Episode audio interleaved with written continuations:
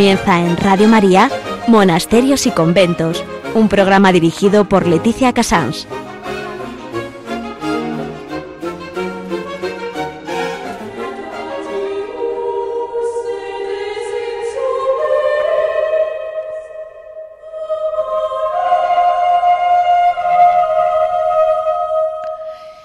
Buenos días a todos ustedes. Son las 11, las 10 en Canarias.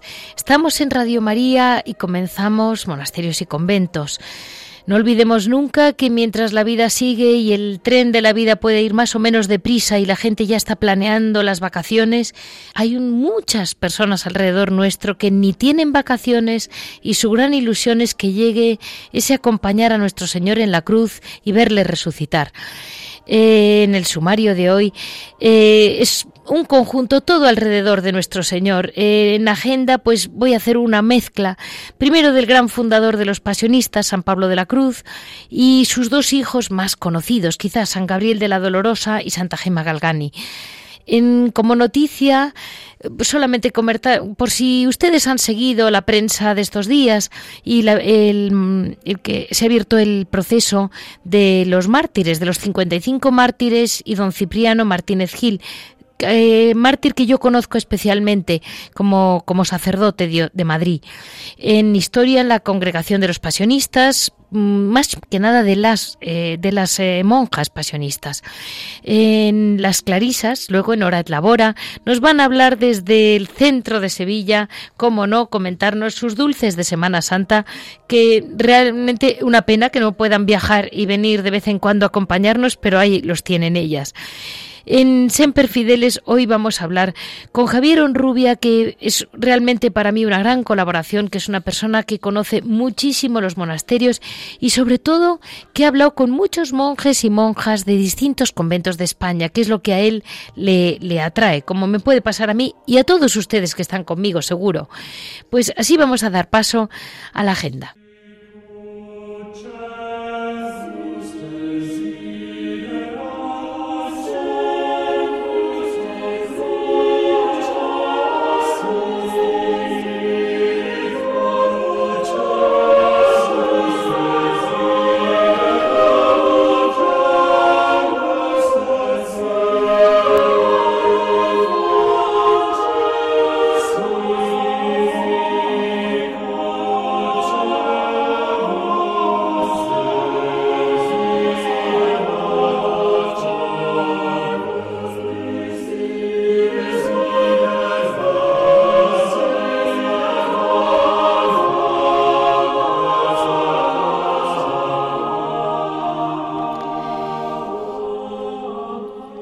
Hoy en agenda, como les comentaba, vamos a hablar no voy a hablar de un solo santo, sino de un conjunto, porque realmente yo he, conocido desde niña, como niña nacida en Madrid, a Santa Gema, pero eh, realmente supe muy poco sobre la congregación pasionista hasta que un pasionista me, me regaló el libro de la vida, bueno, un libro de unas cartas de San Pablo de la Cruz, el fundador, la, orden de los pasionistas, eh, San, vamos, San Pablo de la Cruz fue un gran místico, un inmenso místico.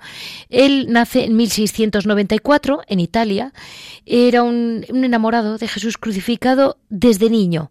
Eh, siempre fue un hombre muy espiritual, muy especialmente espiritual.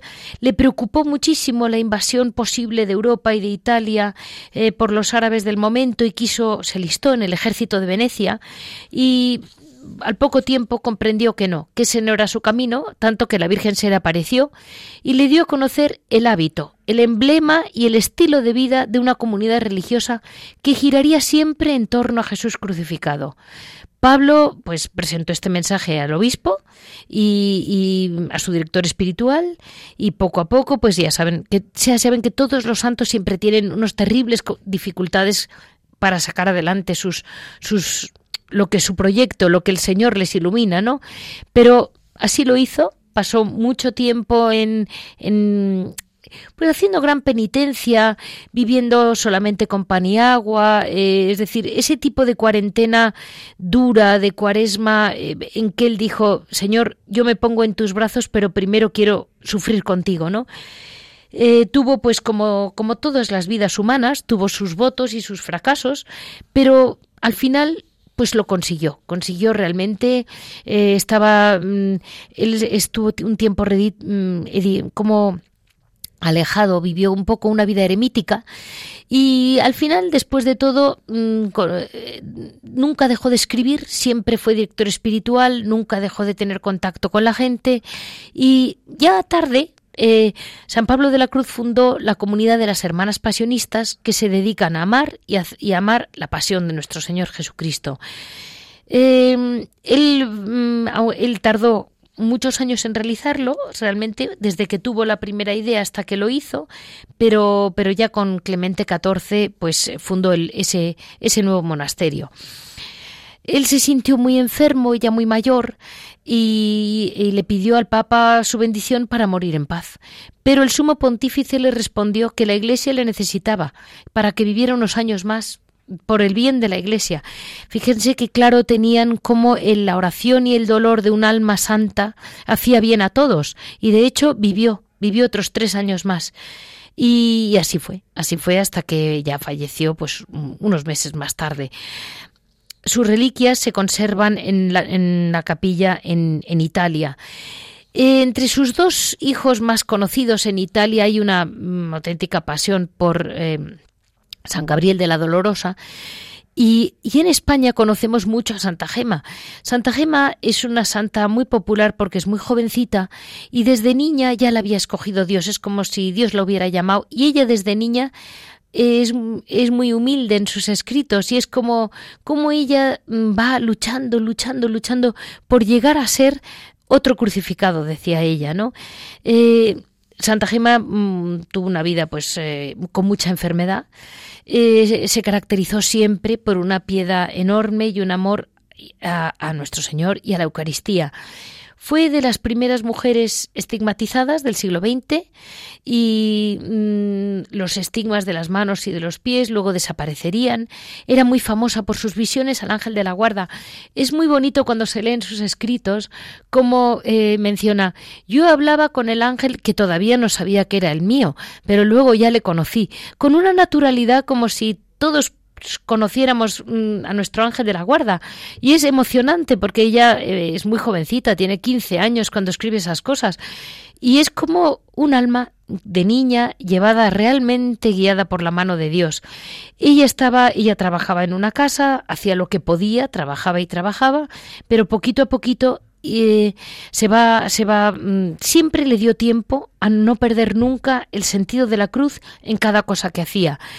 Eh, como a los 20 años se curó milagrosamente de una meningitis que ella lo atribuyó directamente a San Gabriel de la Dolorosa y entonces era un venerable y a quien había rezado muy fervorosamente mm, mientras recibía su tratamiento. Su mala salud no le permitió que mm, ser aceptada como pasionista, pero su corazón lo tenía allí y recibe todos los honores de la orden y es muy especial, vamos, es considerada una pasionista en vida y después lo que pasa es que por su salud no pudo entrar. Probablemente murió de tuberculosis, no lo tenemos del todo claro, como, como a los 25 años pero ya fue canonizada por, por Pío XII en 1940 y se convirtió en la primera santa italiana del siglo XX. Sus restos mortales están en el Santuario Pasionista de Italia y en Madrid tenemos una reliquia del corazón de la santa que realmente se venera por muchísimos fieles los 14 de cada mes. Y mm, Santa Gema, que sepamos que siendo una mujer joven, siendo una mujer alegre y en vida activa, porque nunca dejó de trabajar y no pudo ser admitida eh, entrar en una vida conventual por mala salud, no porque nadie la, le, negara el carisma, mm, fijémonos como una mujer joven puede arrollar y puede entender el dolor sin necesidad de buscar una una felicidad blanda que al final no lleva a ninguna parte. Vamos a hablar luego con el padre, el padre Pepe, un, hijo de la orden, que nos va a explicar muy bien el carisma mm, de los pasionistas. Ahora vamos a dar paso a una corta noticia.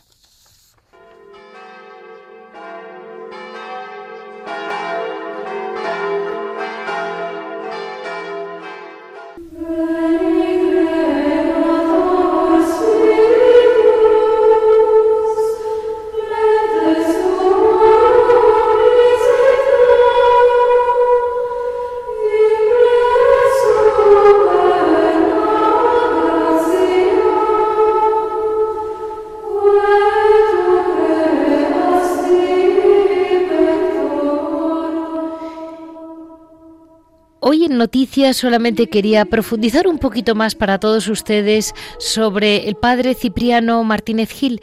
Habrán oído ustedes seguramente en cualquier emisora y sobre todo en Radio María. Eh, se celebró una, mm, se abrió el proceso de canonización de 55 mártires con pues el nombre de don, de don Cipriano Martínez Gil a la cabeza. Solamente les quería comentar muy por encima cómo eh, estos mártires, de estos jóvenes sacerdotes, porque él murió a los 24 años de edad, cómo supieron, cómo eh, ejerciendo bien como sacerdote, cómo fue un gran confesor desde las Clarisas de San Pascual, que es un monasterio de Clarisas que está aquí en, la calle, en Paseo de Recoletos de Madrid. Ella orientó muy bien la vocación de la venerable, la actual venerable Madre Cristina de Arteaga. Y ella, que fue impulsora de tantos monasterios jerónimos, eh, en aquel momento mm, eh, siguió muy de lejos porque ella nunca le dejó, digamos, era su director espiritual en aquel momento y como que nunca le dejó.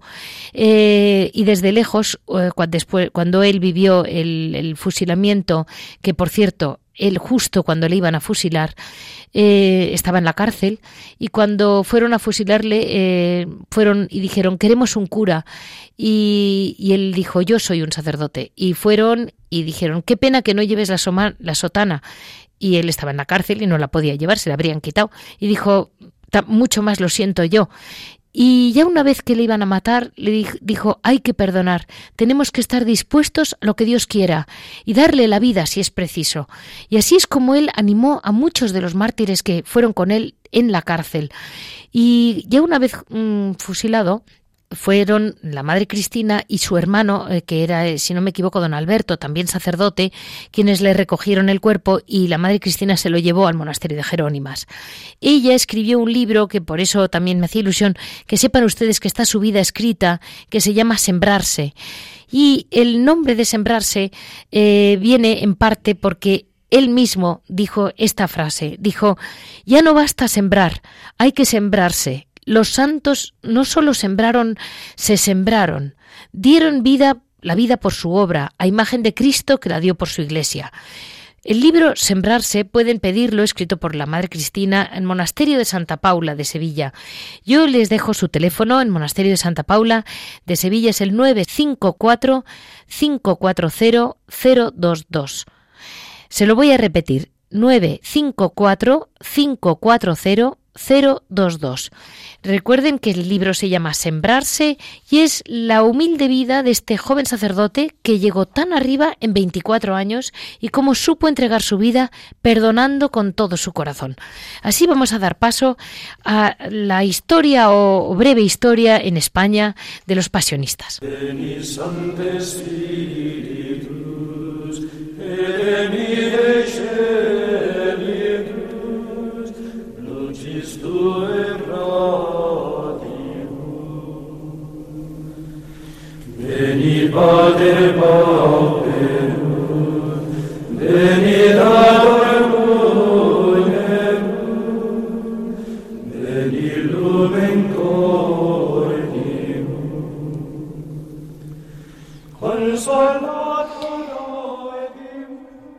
Hoy en historia vamos a comentar, como les dije, la historia fundamentalmente de, toda la familia pasionista, pero nos vamos a especializar quizás hoy un poquito en las monjas pasionistas.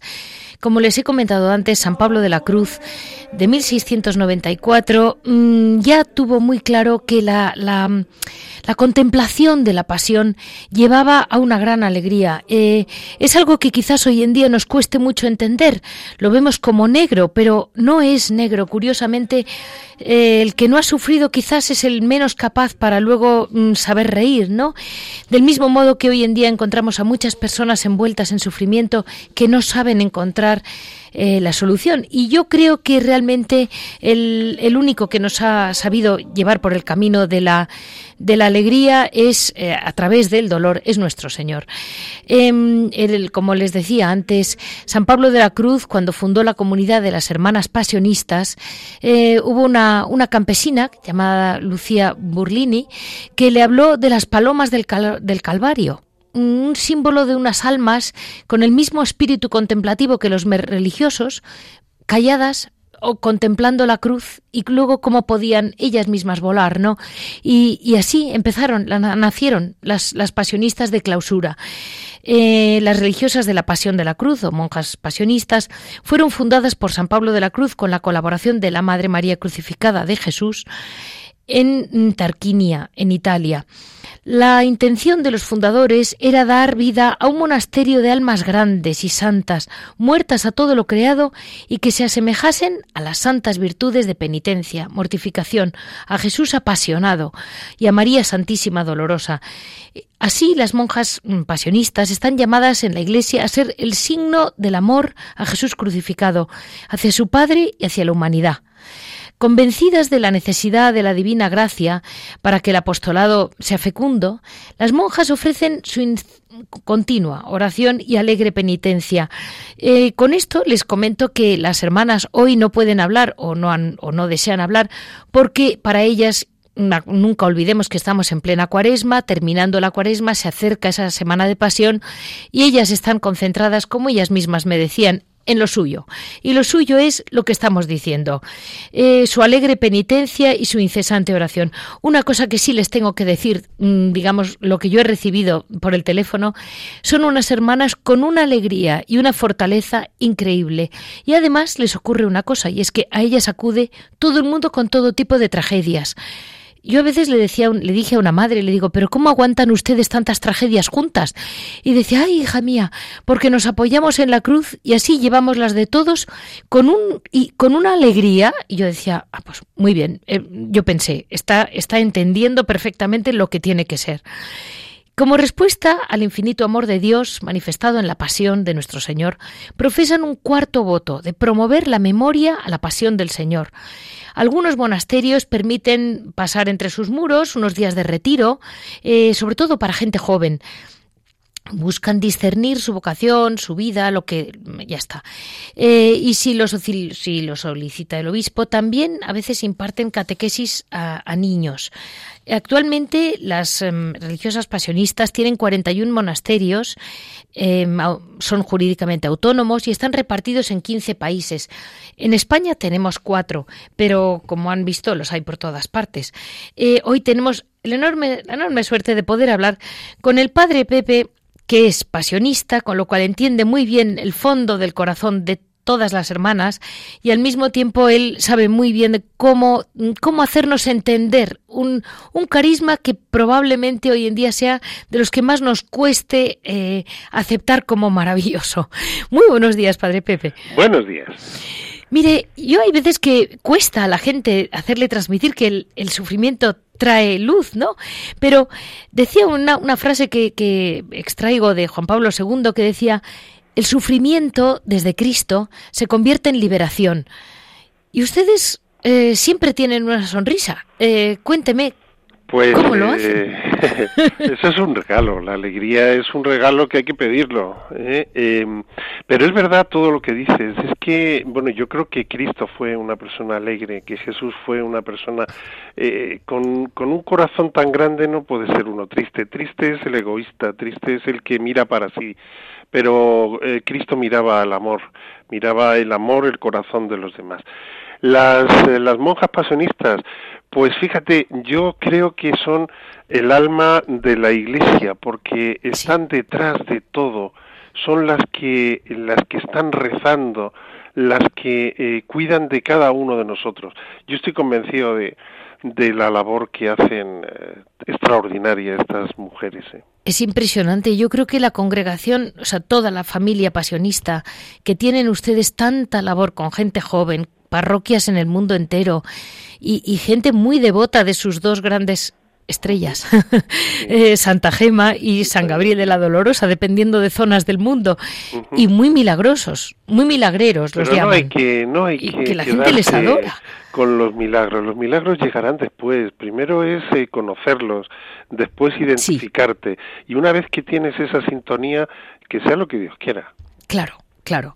Y contemplar la pasión, Padre Pepe, contemplar la pasión estos días con esos pequeños viacrucis que vemos en las iglesias, eh, ¿qué valor tiene? Porque tiene es una oración muy antigua de la iglesia y es, eh, bueno, ya en, el siglo de cuarto, tercero, cuarto, ya hay eh, la monja eteria y algunos personajes más ya, ya empiezan a recorrer los lugares de la cruz. Después ya en la historia, pues seguramente en el siglo XVI y con Leonardo Puerto Mauricio, siglo ya XVII y XVIII, con eh, Alfonso María de Ligorio o San Pablo de la Cruz. Pero qué hermoso es recorrer el camino que te lleva no a la muerte, sino a la vida, porque el camino acaba en la resurrección, en la tumba vacía. Eh, la verdad es que desde siempre los papas, eh, incluso Benedicto XIV, eh, que fue el que puso el, alrededor del Coliseo eh, las estaciones del Via Crucis, ya profesaron una, una gran devoción a este, a este medio que, que te está comunicando con el dolor que a la vez eh, no nos quedemos en el Viernes Santo, que este es el problema que tenemos muchas veces nosotros. Nos gusta las imágenes, es algo nuestro, es algo que hemos mamado desde pequeño, las imágenes de Semana Santa, pero no hay que quedarse en el Viernes Santo, hay que pasar por el Viernes Santo, hay que asumir el dolor. ¿eh? Para una vez asumir el dolor y tener, bueno, si rezamos todos los días, hágase tu voluntad, bueno, pues asumiendo esa aceptación de, de mi vida, eh, esperar la esperanza del de, de, de la mañana de la resurrección, que no acaba todo en la muerte, ¿no? tenemos como las dos tendencias, ¿no? El pasar por alto la pasión, por casi hasta hasta miedo a verla, porque ahora, ahora la, Bueno, a mí me pasó eso. Yo, eh, si te digo mi caso personal, mi caso personal fue de tener miedo de mirar la cruz. ¿eh? Claro. Es que yo lo entiendo. Y después en un problema especial, eh, muy personal, mi hermano cae en la droga, empiezo a mirar eh, la cruz eh, de otra manera, empiezo a, estar a los pies de la cruz, empiezo a ver la vida eh, derramándote, partiéndote, ¿no? Y fue una experiencia que me hizo, bueno, pues ser pasionista, sacerdote pasionista y, y, lleno de paz y de felicidad. Yo creo que después de tantos años volvería otra vez. Mire, me decía una, una hermana pasionista muy graciosa, me decía que mm, fueron muy pocas almas las que llegaron hasta el Calvario y se quedaron al pie de la cruz. Y decía, y, y, aunque fueran pocas, todas las que no estaban allí casi sobraban. Pero son muy pocas las que aguantan al pie del Calvario y las que saben mirarle. No es, eh, yo siempre repito, no es victimismo. No. No es eh, masoquismo. No, no. No, es es puro amor, pura contemplación, es saber que detrás está la vida, es eh, ver a Jesús en el huerto de los olivos sabiendo lo que le, está cayendo y decir, mm, la primera reacción es como muy humana, ¿no? Decir, eh, aparta de mí este cáliz, Señor, yo quiero otra cosa, ¿no? Sí. Y se da cuenta y dice, pero no, no se haga lo que yo quiero, se haga lo que tú quieres. Es obediente hasta una muerte de cruz. Sí, ese momento, ¿verdad? Nos, nos, nos tendría que hacernos sentirnos como, como arropados por nuestro Señor. Pues es que estamos arropados y en el fondo estamos eh, cumpliendo y esa es nuestra tarea. Nuestra tarea ahora, eh, una vez que entiendes ese proceso de amor, es quitacruces, o sea, profesión quitacruces, decir, ser cirineos de, la, de las personas que van por el camino doloroso, animándoles, llevando la cruz, diciendo, venga, que esto no acaba aquí, que, que te está esperando una mañana luminosa, que, que, vas a vivir, ¿no? A veces hay que morir muchas veces para poder resucitar. Sí, sí, la verdad es que es un es, es una cosa que da mucho fin, da, una, da un fin con mucho sentido a esta Pero te da, te da, cuando entiendes todo eso, te hace ser, eh, eso es el Espíritu, ¿eh? el Espíritu Santo te transforma. Cuando entiendes esto, entiendes la dinámica realmente de, los, de las personas que se entregan por amor. Y para todas las personas que se sienten ahora mismo en momentos que nuestros oyentes puede haber mucha gente que esté metida en un dolor grande, una enfermedad grave, una muerte trágica, situaciones así muy extremas. ¿Cómo ayudar a esa gente a convertir ese sufrimiento suyo particular, que lo ven como el único, porque les agobia, en algo valioso, en un camino? Yo cuando mm, veo mm, la vida mm, desde atrás, cuando veo lo que he vivido, me di cuenta de que todo estoy, todo ha estado en manos de Dios. Sí. Es decir, me di cuenta de que todo lo que parecía que era lo último, lo que ya, que me moría, que esto no lo aguanto, y que estaba, que tenía una, que me estaba llevando el Señor. Que en los momentos más angustiosos de mi vida he estado en brazos del Señor. Sí. Entonces, cuando uno se da cuenta de eso, Señor, dame tu fuerza, dame tu espíritu para poder ver, para poder seguir, para poder... Eh, no sé, eh, eh, es la fuerza del espíritu. Humanamente uno está destrozado cuando te, te viene el tsunami de la vida, ¿no? Que te arrastra. Pero cuando uno está convencido de que no me deja solo el Señor, que estoy en sus manos, te da una esperanza, te da, lo único que le dices es, y además rezas el Padre Nuestro, con una fe tremenda, ¿no? Diciendo, hágase tu voluntad, pero, eh, ayúdame, sé que me vas a ayudar. Y lo que pasa es que no que, a lo mejor no pasa lo que nosotros queremos que pase, que a lo mejor el Señor nos lleva a otra, a otra oportunidad, a otra cosa. Y eso es lo que tenemos que ver, ¿no? Que, que cada momento está Dios, en cada momento de mi vida está Dios, que Dios es como la respiración, el aire de mi vida, ¿no? Es que mm, la verdad es que, mm, mire, mm, alguna vez, cuando en algún momento que yo he tenido un momento muy difícil de la vida también, como todos, eh, un sacerdote me dijo, muy bien, tú haz todo lo que tú quieras y mañana vas a volver a venir a la iglesia. Y yo le decía, sí, claro. Me dijo, ¿y vas a volver a mirar a la cruz de Cristo? Y dije, pues sí, claro. Y me dijo, ¿y si Él ha sufrido todo eso por ti?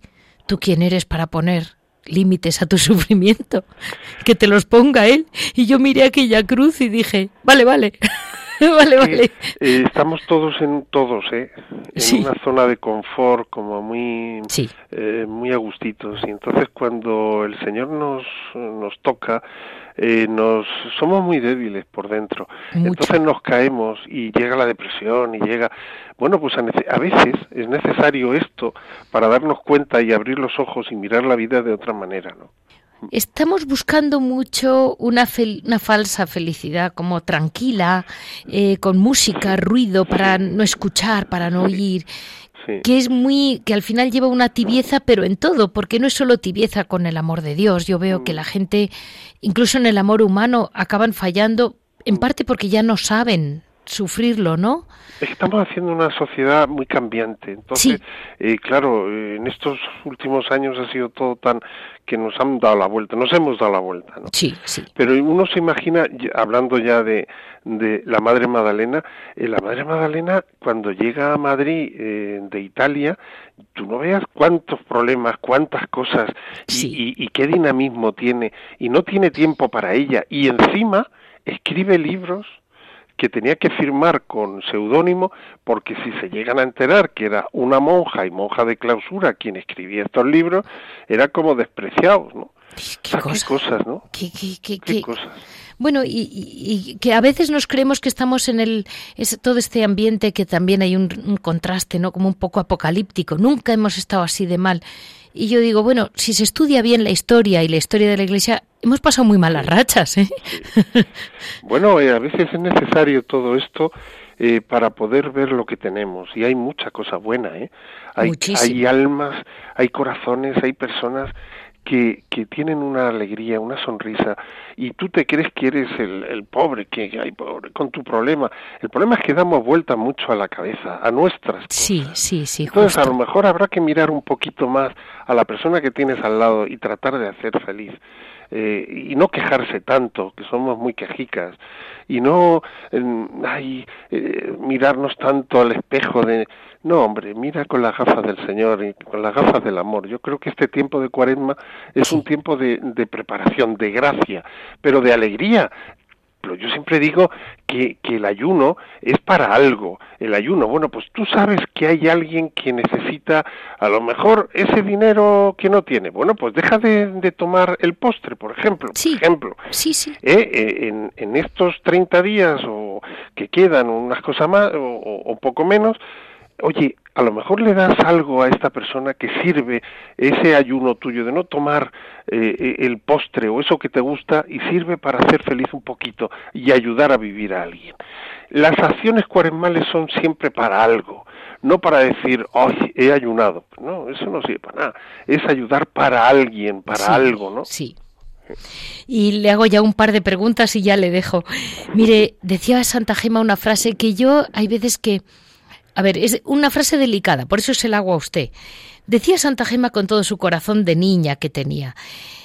Señor, pecadores tienes muchos, pero víctimas tienes pocas. Déjame ser una víctima. Hoy en día la palabra víctima la relacionamos con pues los cuatro locos que se mm. suicidan, que no sé qué. Pero hay una parte en que realmente llegamos a ser como, como que el Señor nos utilice a su manera es el verdadero sentido, ¿no? Gema Galgani, entender la vida de Gema. Mira, es muy milagro de Gema Galgani. ¿Verdad que sí? La gente va a su santuario y ve una imagen de una santidad joven, de, una persona pues que, que, era guapa y todo. Era guapísima. ¿eh? Bueno, eh, es una mística. Es una, La mística es la que su vida está ve a Dios en todas las cosas que hace.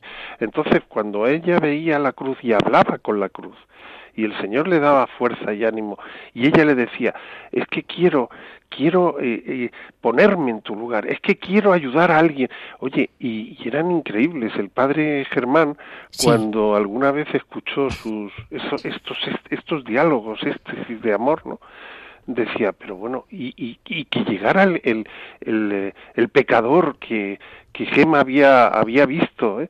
y a confesar y decir es que mi vida no tiene sentido era Gema, era Gema la que le pedía al Señor que a través de ella pudiera llegar la conversión.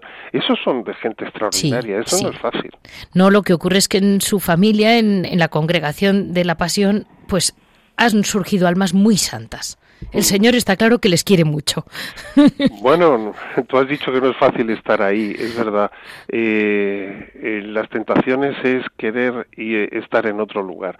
Y yo creo que el Señor te pone y sabe poner bien a las personas en, en la cruz, ¿no? Pero no, no las personas, Él. Él está con nosotros en la cruz.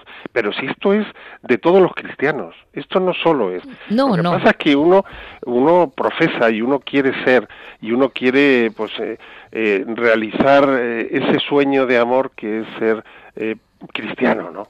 hijo de Dios. El sueño de Dios era que todos fuéramos hermanos. Bueno, pues vamos a empezarlo, ¿no? Empezar por, por, por los que tenemos más cerca. Y ya una última pregunta que le hago. ¿Tienen ustedes una devoción especial por Nuestra Señora de los Dolores? Como en ese momento en que ella debió compenetrarse de un modo tan absoluto. Es que para una madre ver, eh, para una madre como María ver eh, todo lo que Dios había hecho en sí y, para ella eh, ver a, su Hijo Jesús en toda la pasión, las lágrimas de María son, son perlas, ¿no? Tiene toda la razón. Pues así nos quedamos, nos quedamos con eso, con ese dolor que termina en la resurrección, por supuesto, y que tenemos que también saber encajarlo y, colgarnos a la cruz como podamos y adelante. La vida trae todo su afán, es decir, Señor, lo que tú quieras, cuenta conmigo. Muchísimas gracias, Padre Pepe. Así nos quedamos. Gracias. Hoy hemos tenido la oportunidad de hablar con el Padre Pepe Fernández del Cacho, que a lo mejor le conocen de algún medio de comunicación, porque él ha intentado muchas veces comunicar a la gente y, el, profundo sentimiento del valor de la pasión. Eh, monje pasionista, ya les he comentado que no hemos podido hablar con las monjas porque están viviendo muy profundamente el silencio de su pasión y no es momento de molestarlas, aunque sí de compartir con ellas y hacer que todos sepamos que hay cuatro monasterios en España en que las religiosas están viviendo íntimamente la pasión con una alegría increíble por todos nosotros.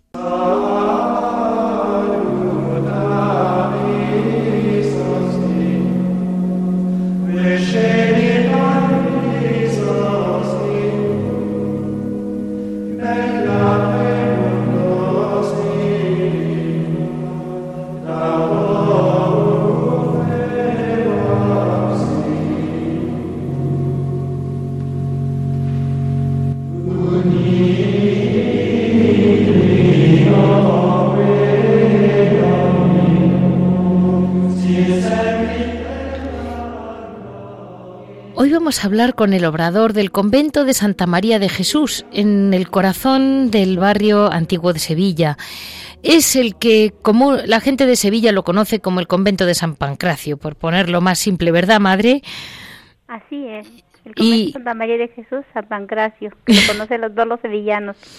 Y, y, ustedes, madre, han tenido la gracia de que todos sus, bueno, yo lo comento un poquito, es un monasterio de clarisas que vienen realmente la, la no ellas se dedicaban fundamentalmente a la encuadernación y hace pues unos años, poco a poco, pues, si no me equivoco, han empezado con el tema de los dulces, pues porque han visto que es lo que más éxito les da o lo que les hace mantener el monasterio, caray, que todos tenemos que encontrar el filón donde esté.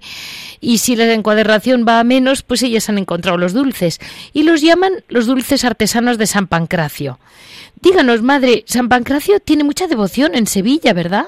Sí, es una devoción muy arraigada aquí en Sevilla desde ya hace muchos años. La vienen todos los lunes a pedirle por su intercesión, eh, gracias de salud, trabajo y pues cuántas cosas no vendrán a pedir las personas que se acercan aquí a la iglesia. Y el monasterio está en Sevilla desde 1520. Y realmente eh, no, ustedes han tenido muy claro, por lo que yo he leído, que tienen muy claro que no quieren que la actividad de la pastelería les devore su vida de oración, ¿verdad, madre? Así es, eso lo tenemos muy claro desde que nos reunimos para comenzar ese trabajo que estamos realizando ahora. Sí. Y mm, tienen distintos momentos, pero me imagino que en la Navidad y la Semana Santa mm, para ustedes debe de ser hasta agobiante. Sí, así es. Mm, precisamente Navidad es el tiempo que eh, los, sevillanos y los que no son sevillanos, los que vienen de fuera, buscan mucho los dulces de convento y es el tiempo eh, que tenemos más trabajo. Ahora en este tiempo también estamos este un poquito no agobiadas, pero sí con un poquito más de trabajo, eh, porque pues eh, están las torrijas, los pestiños, los roscos fritos, que en este tiempo pues son típicos de, de la Semana Santa y pues los sevillanos se acercan buscando esos productos. Y dígame, madre, usted me decía que, es, que están haciendo los, los roscos fritos, se los trajo alguien, ¿verdad? porque ustedes son muy graciosas, aceptan recetas a quien se las pida ustedes se las prueban. Sí, pero mire, nosotros también tenemos unas recetas muy antiguas, Convento Santa Clara que se cerró hace en el 96. Esa es preciosa. Y tenemos unas recetas que ellas tenían guardadas este desde siglos y entonces esas las tenemos. Santa María de Jesús también tenía recetas y las hermanas pues las han sacado para que podamos de hacerlas y, y después nos hemos ayudado de otros monasterios que nos han ido este enseñando y así hemos ido mm, caminando en, estos años y vamos vamos bien. Creo que el Señor nos sigue ayudando, el Espíritu Santo sigue este iluminándonos y gracias también a todas las personas que nos han ido ayudando de una manera u otra. Y yo les voy a comentar a nuestros oyentes que ellas han intentado especializarse en los corazones de almendra, pero no lo consiguen porque la gente les pide de todo. Sí, sí, pero el corazón de almendra es un producto muy selecto, porque es una cosa, mm, vamos, deliciosa y quien lo prueba regresa por más, sí. Es el dulce, tiene muy laborioso, pero merece la pena y se los aconsejo desde luego que que vengan a probarlo y seguro que regresan por más. y madre, usted me, va a contar, los pestiños ustedes les han dado un tono particular, los hacen más pequeñitos, si no me equivoco. Muy pequeñitos, un bocadito muy pequeñito, muy pequeñito, la hermana uno a uno lo va haciendo uno a uno, vamos que es desde oh. luego una maravilla porque no los pasa por máquina ninguna, sino que hace la bolita y los estira uno a uno, muy pequeños, muy pequeños y están deliciosos. Y madre, en esta, en esta época, ¿cuáles venden más? Porque ustedes solo venden en, en el torno, ¿verdad? Sí, solamente en el torno. Nosotros vendemos ahora en esta época más el rosco frito, la torrija y el pestiño. Y la torrija también se sigue vendiendo mucho, ¿verdad? Sí, pero solo este tiempo. Pasa la Semana Santa y ya no se vende ni una. Ah, es muy, bueno, es que eso es lo ilusionante, tomarlas una vez al año. Sin embargo, el pestiño, em, aunque sea poco, pero se, se vende todo el año. Bueno, es que si me dice que es un pestiño y pequeñito, pues claro, lo venderán. Sí, sí, sí. Y, y, madre, dígame, son las torrijas, las ¿qué las hacen ustedes? Dígame usted una de las recetas, la que más le divierta, o el rosco frito, o la torrija, o el pestiño, una de las tres, porque una que crea usted que la gente pudiera hacer en su casa. Ay, difícil es hacer una, una cosa tan laboriosa en casa, pero bueno. la torrija, pues se compra el pan, ese ya viene eh, de la fábrica, después se le pone el vino, se pone en vino, eh, después se deja un poquito reposar en el vino, después ya que está reposado en el vino se le pasa por huevo, se, se fríe, después ya que está eso se miela y, y, claro, la miel tiene que llevar un poco de canela, una, una rajita de, mm, de limón para que le dé una gracia especial y están deliciosas. O sea que para hacer todo el asunto lo que hay que hacerlo es muy despacito. Sí, son muy laboriosos, eso sí es verdad. Para Ahora merece la pena porque quedan riquísimas. Pues mire, ¿y qué tal les va el monasterio? Porque son una comunidad grande que viven mm, de los dulces. Sí, pues somos una comunidad de 20 hermanas. Que son muchas hermanas. Sí, sí. Yo les comento a nuestros oyentes que se pueden acercar a Sevilla, que tengan claro que, bueno, pues es una comunidad joven, una comunidad con hermanas de todos los países, eh, pero pero que todas, sean del país que sean, tienen que hacer una vida de hermanas y poder comer y pagar la luz. Lo más bonito, y eso sí se los digo para todos los que estén escuchando, seamos de donde seamos, lo que nos une somos es que somos hijos de Dios. Todas somos hijos de un mismo Dios y seamos del país que seamos, nosotros no nos diferenciamos aquí por los países. Mm, somos hermanas en Cristo y eso es lo que nos une y pues nosotros por la mañana este tenemos claro nuestra un ritmo de vida muy concreto. Eh, nos levantamos temprano rezamos laudes este el oficio después oración la Eucaristía y ya em, terminando la Eucaristía se expone el Santísimo hasta la una y media de la tarde. Así es de que trabajamos hora elabora, como dice. Total, total. Una, una están haciendo los dulces, otras están haciendo la oración al Santísimo y así estamos. Y claro, la que está también en los dulces, pues también sigue orando, haciendo ese trabajo tan bello y tan bonito y tan manual. La que está en la cocina, la que está con las enfermas, todo es, desde luego, mm, para alabanza de Dios y ya estemos, mm, como dijo San Pablo, ya damos, ya comamos, del Señor somos. Una última pregunta, madre. Cuando ustedes están friendo pestiños con el olor y el agobio del aceite, ¿ustedes consiguen tener presencia de Dios en ese trabajo? Pues, pues sí, porque realmente si no está el Señor ahí presente, ¿qué saldría aquello? si no está el Espíritu Santo ahí con nosotros, ¿qué, qué saldría? No, sí, este, tratamos de que eh, siempre haya una armonía y que siempre lo que se hace con las manos vaya todo hecho con amor y todo dirigido al Señor. Pues muchísimas gracias, Madre, por haber estado con nosotros. Les comento a nuestros oyentes que hemos estado hablando con el monasterio que comúnmente los sevillanos conocen como el de San Pancracio, las Clarisas del centro de Sevilla. Están ustedes a unos minutos de la Plaza de Pilatos. Para la gente que vaya a ir a Semana Santa a Sevilla a verlo, que sepan que se pueden acercar por ahí para endulzar un poquito la, el viaje. Muchas gracias, Madre. Muchas gracias a ustedes. Dios bendiga y un saludo para todos los oyentes.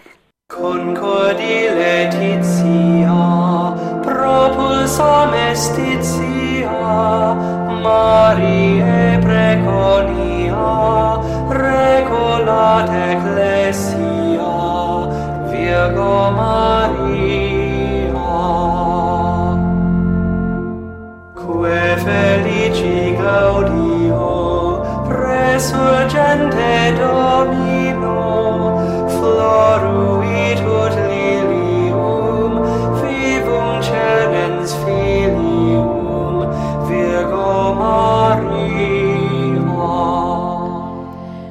En el programa, en esta última parte del programa, mm, vamos a hablar eh, con un, una posible, un gran colaborador que es un, un, seglar, pero que sabe muchísimo de monasterios, eso ya se lo digo, aunque él no quiera que lo diga, y sobre todo él lo que le preocupa en su corazón son, como él me decía muy bien, las piedras vivas de España, que no son los edificios por el arte, sino realmente todos esos contemplativos y contemplativas que como piedras no hablan, no se les ve, no se les oye, pero ahí están eh, manteniendo realmente la fe y, haciendo tanto por la Iglesia Católica entera. Eh, es para nosotros una gran colaboración porque realmente él conoce de primera mano eh, a muchas distintas vidas, distintos religiosos y puede ver las cosas con mucha amplitud. Hoy le vamos a preguntar por, ya que hemos hablado con el pasionista y hemos podido tener pues ese, ese mundo de los, de los pasionistas, ¿cómo llegaron a Madrid? Javier. Buenos días. Bueno, las monjas pasionistas, eh, para entendernos, las monjas pasionistas de, de clausura, llegan a Madrid hace justamente 75 años. Se está, se está celebrando ahora, se está conmemorando el 75 aniversario de la fundación del monasterio de Jesús crucificado y Santa Gema. Eh, este monasterio de, Madrid, eh, cuando llega la, Madre Magdalena de Jesús sacramentado, que es la fundadora, una monja italiana extraordinaria, una destacada mística, una gran escritora espiritual y una mujer pues muy parecida a, a Santa Teresa, y no es una exageración, esta mujer llega en el año 42 a un Madrid pues bastante bastante terrible no con unas carencias materiales y espirituales tremendas en, en plena posguerra en plena segunda guerra mundial. Y después de ella llega ella funda y lo primero que, que hace, el primer problema que tiene es encontrar un sitio donde poder poner a sus a sus tres monjas con las que llega a Madrid. ella viene de Porque es italiana, ¿verdad? sí, ella es italiana, ella es italiana, es una monja italiana, tiene una hermana que también es pasionista. Entonces ella llega eh, está llega a España y entonces se da a Bilbao, que es la primera fundación de las monjas pasionistas en España en Bilbao y se da cuenta de que tiene que haber una fundación en Madrid. Después de muchas vicisitudes de, de, muchos líos, de muchos follones, como tiene que ser siempre, claro, porque si no no no, merece la pena, eh, encuentran una, una, una casa que es la actual, en la calle Arturo Soria, en el número 257, y allí empieza la vida de clausura de, de estas monjas. Es el 27 de marzo de 1942, cuando las monjas pasionistas comienzan a producir sus frutos de, una vida sacrificada, oculta, humilde y centrada en su carisma, que es el de la, el de la pasión de, del Señor. Bueno, de hecho, Javier, en todo Madrid hay una fe y una devoción enorme a Santa Gema. Sí, la verdad, la verdad, la verdad es que sí, que, que Santa Gema es una de las santas más queridas en, en Madrid y ella, en gran parte la tienen ellas, ¿no? Porque aunque su apostolado, como el de todas las monjas de clausura, es o debería de ser silencioso, oculto y interno, en la, irradiación, de estas monjas es verdaderamente increíble. La cantidad de gente que se acerca al, que, al torno, que llama a la puerta, que pide un consejo, que pide una ayuda material, y ellas llevan pues 75 años atendiendo a toda la gente que, que llama a sus puertas, pero desde el año 42 con situaciones terribles y que ahora desgraciadamente vuelven a vuelven a repetirse, ¿no? Entonces estas monjas son una bendición para para el barrio donde están donde están situadas y la verdad es que son unas monjas muy poco conocidas porque es curioso se conoce a Santa Gema pero no tanto a la orden pasionista, tanto la verdad los es que hombres como las mujeres. A mí me pasó con Santa Gema que era como, como si Santa Gema hubiera salido sola, como una planta. Por eso hoy he querido hablar de, del fundador de la orden y con un pasionista y, y hablar ahora contigo de las madres, porque realmente es toda una familia. Es una congregación, en definitiva. Sí, sí, claro, es una congregación que tiene el carisma, eh, se interpreta de una misma manera, pero bueno, que hay monjas de clausura, hay monjas de vida activa, hay, hay están los, los pasionistas, o sea que hay, es una familia bastante, bastante amplia aquí en España, pero en Italia mucho más. En Italia, claro, eh, Gema era italiana, igual que, que, la, que la madre Magdalena, y entonces, pues bueno, pues eh, Gema en Italia, igual que San Gabriel de la Dolorosa, o por no olvidarnos a un gran místico también, un gran fundador, que es San Pablo de la Cruz, ¿no? Sí, sin duda. Pero, pero volviendo, volviendo a las religiosas pasionistas, yo animaría a nuestros oyentes que leyesen algo de la Madre Magdalena. ¿Qué obra tiene la, Madre Magdalena? Porque también me decía el padre, y me lo confirmas tú, que, que tiene una obra impresionante. Sí, la, eh, sí, sí, la, la, venerable Madre María Magdalena, porque ya, es, ya es venerable, se ha iniciado el proceso de, de canonización, ya está en marcha, eh, es, una, es una monja espléndida, o sea, son de estas monjas recias, fuertes, y que nadie sabe cómo sacaba tiempo hasta para escribir, ¿no? Entonces, yo me lo imagino en los afanes, en las tareas, en los problemas cotidianos de la fundación, y por la noche escribiendo.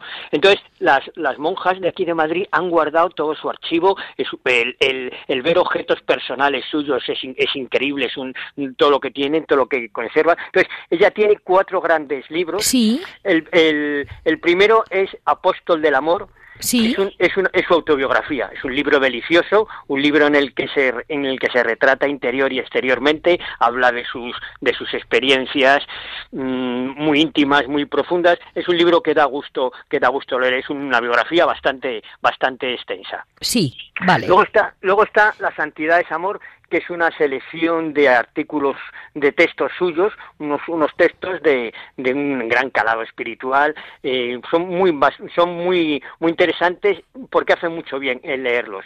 Y luego hay dos otros dos grandes libros que recogen la correspondencia con sus directores espirituales, entre ellos con el famosísimo y muy olvidado Padre Arintero, el famoso dominico, padre de la mística moderna, que en, que en los años 20 eh, empieza a conocer a la, a la madre en, en, Bilbao y entonces se convierte en su director espiritual. Bueno, pues tenemos la suerte de poder leer las cartas que se cruzan el padre Arintero y la madre María Magdalena en, un libro recogidas en un, en un volumen y luego con, con, su, con otro con el padre Lozano también dominico que es el que sustituye al padre Arintero cuando éste fallece. Entonces es su director espiritual. Entonces estos dos libros hacia las cumbres de la unión con Dios y en la cima del Monte Santo recogen esta correspondencia.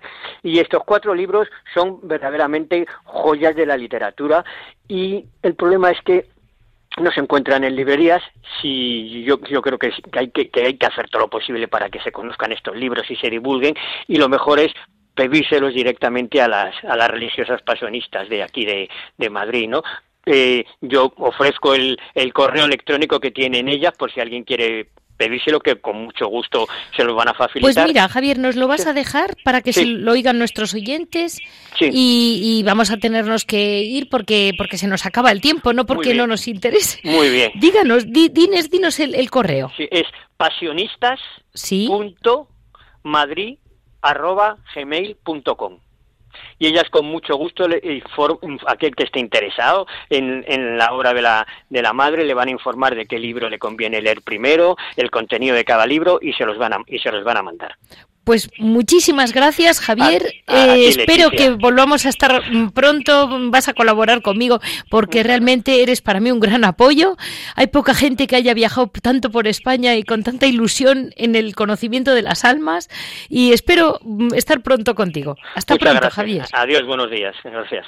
Pues este ha sido el programa de hoy, 27 de marzo, con toda la ilusión de que terminemos unidos a, padres y, y, religiosas que tan bien conocen y entienden el sentido de la cuaresma. Vamos a seguir adelante ya para acercarnos a la Semana Santa. Ya saben que para cualquier comentario, cualquier duda, nos pueden comunicar en monasterios y conventos arroba monasterios y conventos arroba radiomaria.es. Eh, como siempre, muchísimas gracias a todos los que me están colaborando conmigo, a Javier y hoy viene acompañado a Maite que va a aprender en dos días, va a ser una capo, como sus compañeros. Desde aquí, desde Radio María, que guiados por la Virgen María, como ven, se llega a todas partes. Así que, ¿por qué no va a llegar Maite a ser la mejor electrónica?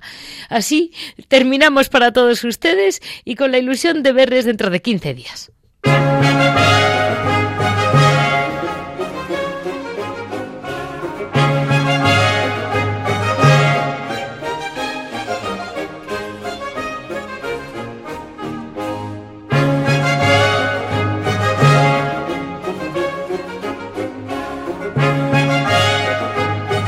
Han escuchado Monasterios y Conventos, un programa dirigido por Leticia Casans.